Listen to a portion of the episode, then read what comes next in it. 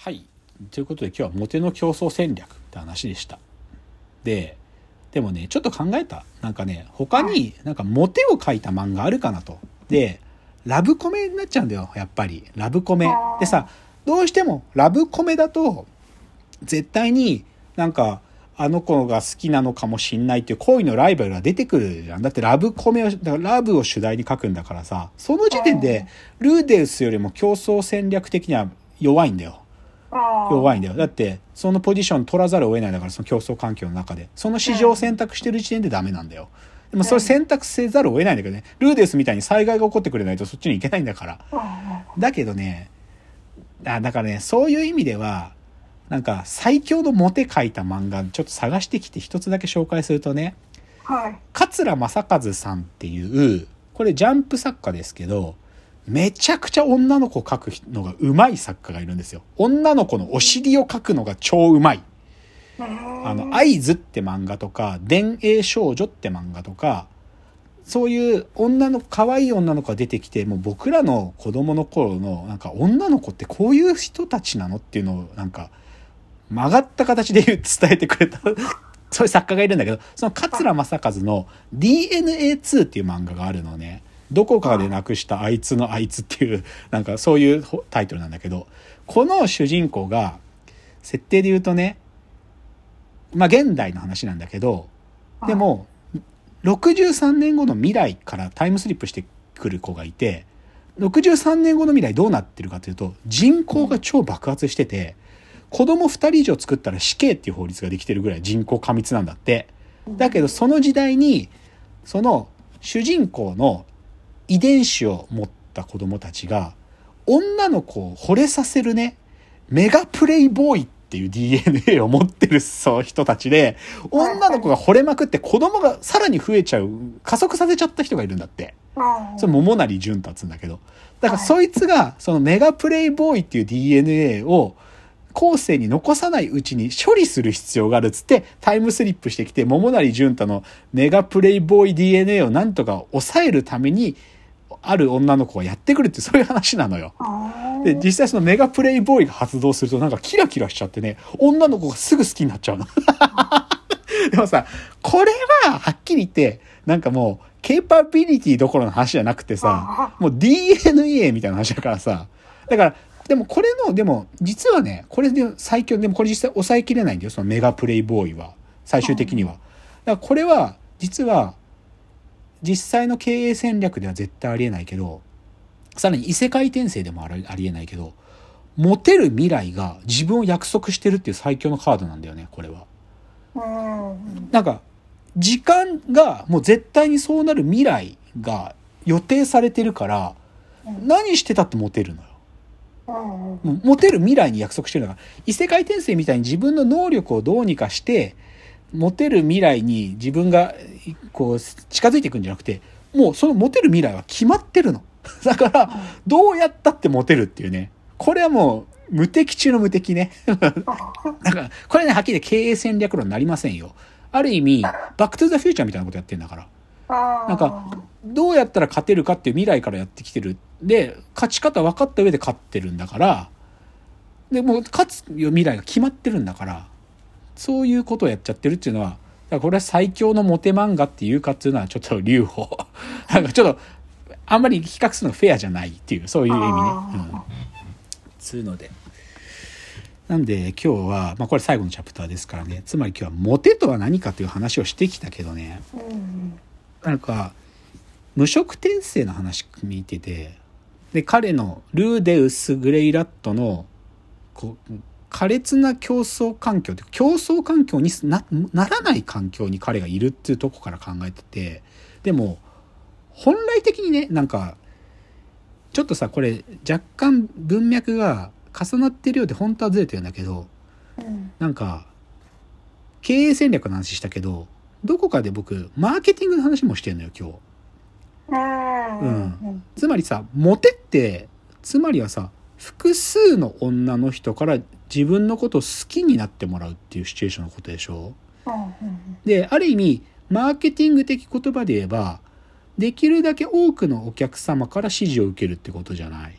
でもさ本来的になんか恋愛ってことって、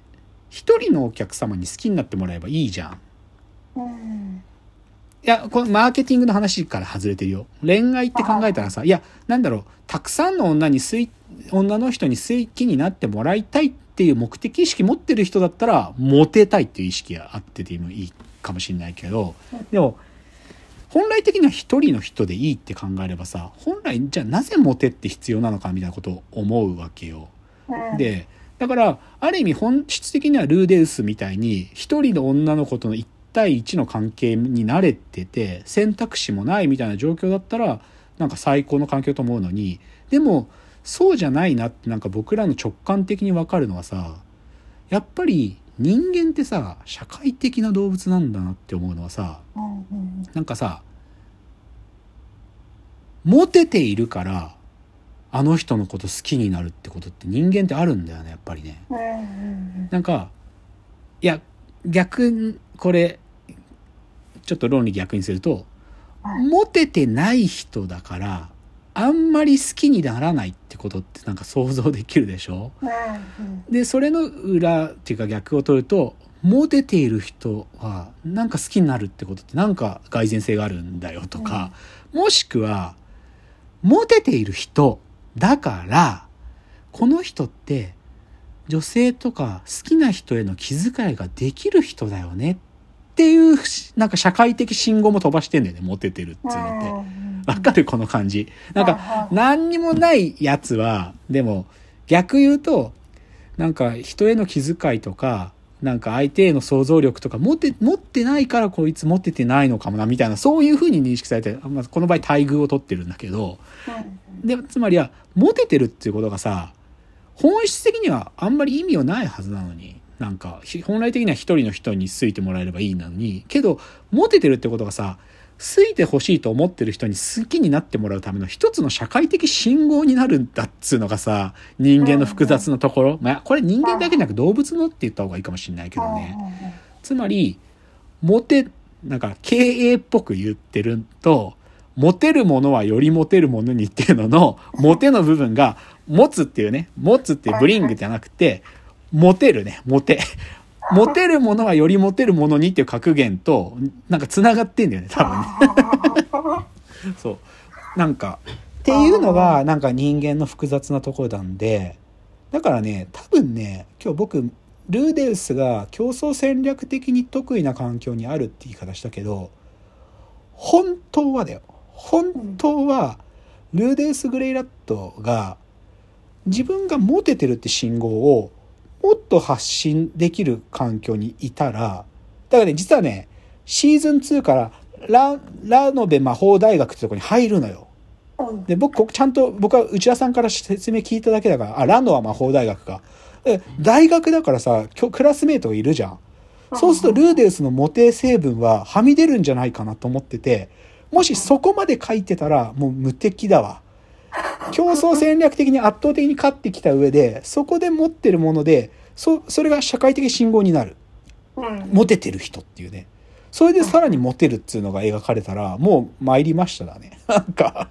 無色転生で書かれるモテはもう全てを内在するなって思ってますよ。っていう、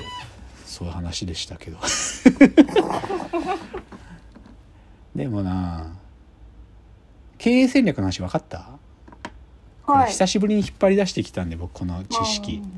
もうこれさ。ブルーオーシャンとか、リーンスタートアップもイノベーションはあれですけど、うん。がどういう流れから来てるのかが分かって。ああそうね。うん。はいブルーオーシャンなんかね露骨にねもうつながりわかるよ。あのビジネスモデルキャンバスとか言ってさはいその競争の点数をこう業界の競合と一緒に点差通知表みたいなのつけていくんだよね。その時に他の会社が持ってない自分たちの競争軸っていうのがそのキャンバスからはみ出るところについていてそこがグイーンって飛び出てるともう自分たちは違うゲームで戦ってるってことが分析しきれるんで。うんないう意味では完全にケーパビリティでもありポジショニングでもあるっていうことを含むんだよね。ブルーオーシャン戦略っつうのはね。そう。リーンスタートアップはねちょっと視点は違うんだけどね。もうとにかく高速回転しようだから。うん高速回転しまくろう。でフィットするところをひたすら探そうっていうね。しないんだったらピボットしよう。だからピボットっつってんだからもうポジションをもう機敏に変えていって自分たちの強みが最大化される場所をひたすら当てに行くんだっていう。それがリーンスタートアップね。でイノベーションはどっちかっつうとブルーオーシャンの話に近いんだよね。要は戦わなくて勝てる道でだからアップルみたいな戦略だよね。なんか iPhone 作っちゃったらもう勝ち。永遠に勝ちみたいな。ああいうでもそれはむずいよっつってのはまあではクリステンセンってやつが言い出してるんだけどイノベーションの、なんちゃら、イノベーションのジレンマとかよく言うでしょ。はいはい。ああいうのの流れの中にあってさ。だから実は競合で勝ち続けてるパターンがある奴らは次のイノベーションはなかなか飛び立ちづらいんだよね。なんか自分たちの勝ちの法法則があるからそれを捨ててまで新しいイノベーションに手が出せないっていう時に